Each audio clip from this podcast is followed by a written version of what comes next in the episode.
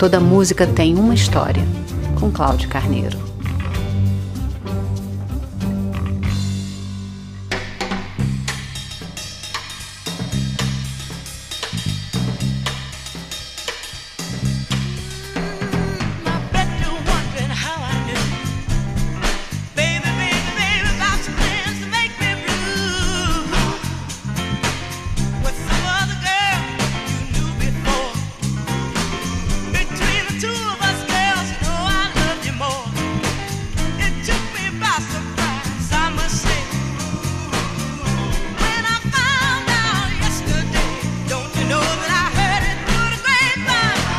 Quando os produtores e compositores da Motown, Norman Whitfield e Barrett Strong, se encontraram pela primeira vez num dia qualquer de 1966 e compuseram I Heard It Through the Grapevine, não tinham ideia do sucesso extraordinário que estavam criando.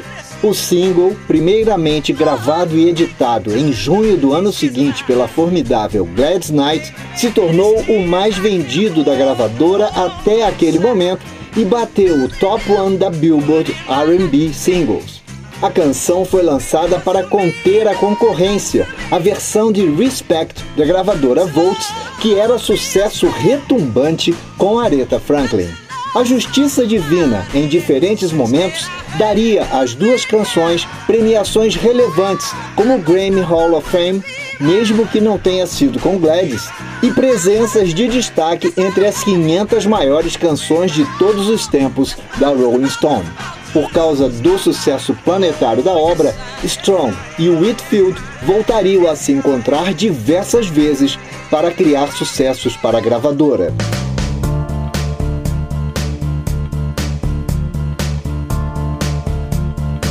Eu disse aqui no episódio dedicado a Marvin Gaye e a canção What Is Going On que a Heard Through the Grapevine é uma expressão idiomática que equivale em português a um passarinho me contou. Mas o Google insiste em traduzir como eu ouvi através da videira. Será que é isso que eles entendem por inteligência artificial? Ao mesmo tempo em que traduz para o inglês um passarinho me contou como sendo A Little Bird Told Me. Não acredita? Vá lá no Google Tradutor e confira. Como cada sucesso tem a bibliografia que merece, eu pesquisei que existem cerca de 90 diferentes livros que abordam a canção em suas páginas.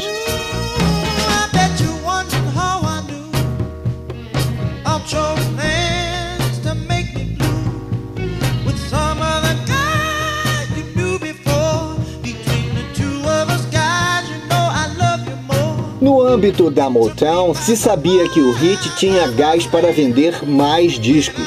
O grupo The Miracles não fez nenhum milagre, uma vez que, mesmo tendo gravado I Heard It Through the Grapevine antes de Gladys, acabou esperando para lançar a faixa dois anos depois, numa ocasião especial, no álbum Special Occasion. Isso não é uma piada. E acabaram atropelados por outro colega de gravadora, um certo Marvin Gaye, que levaria o sucesso às galáxias. Também, graças a ele, a canção entrou no Grammy Hall of Fame por sua relevância artística e histórica.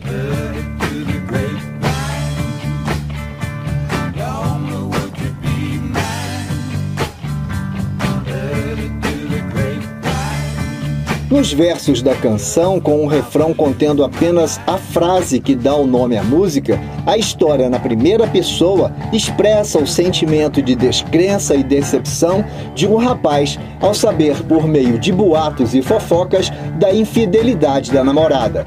Leva aí, Marvin. Eu sei que um homem não deve chorar. Mas estas lágrimas não consigo conter. Perder você terminaria minha vida, veja só. Pois você significa tanto para mim. Você poderia ter me falado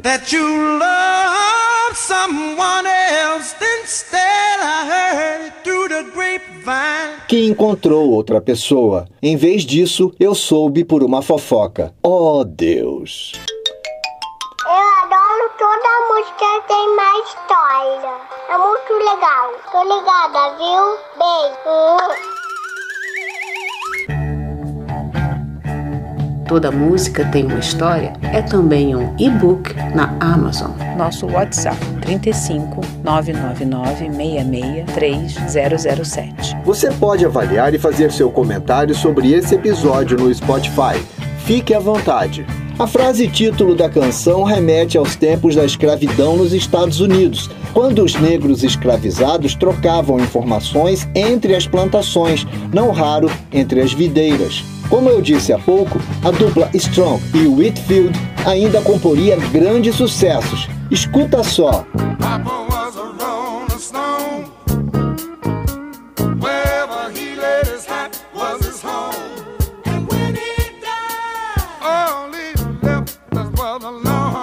E ainda.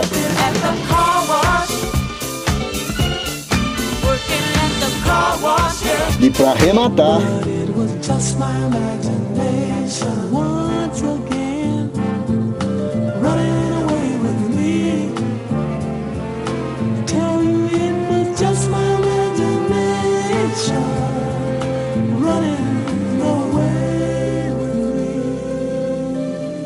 Nada mal.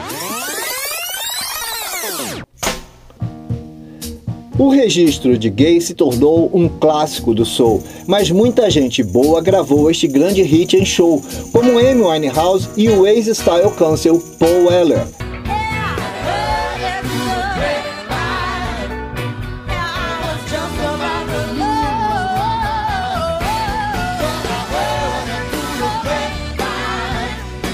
Ou na sala de casa, como fez Daryl Hall ao convidar Rod Thomas e diversos músicos para uma jam session.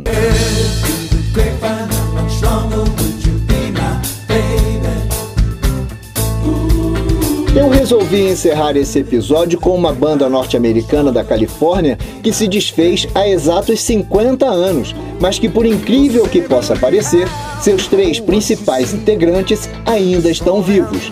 Esta versão de I Heard It Through the Grapevine tem uma levada mais forte e irresistível, como os sucessos deles Have You Ever Seen the Rain, Proud Mary, Who Will Stop the Rain e muitos outros. Creedence Clearwater Revival. Em toda música tem uma história.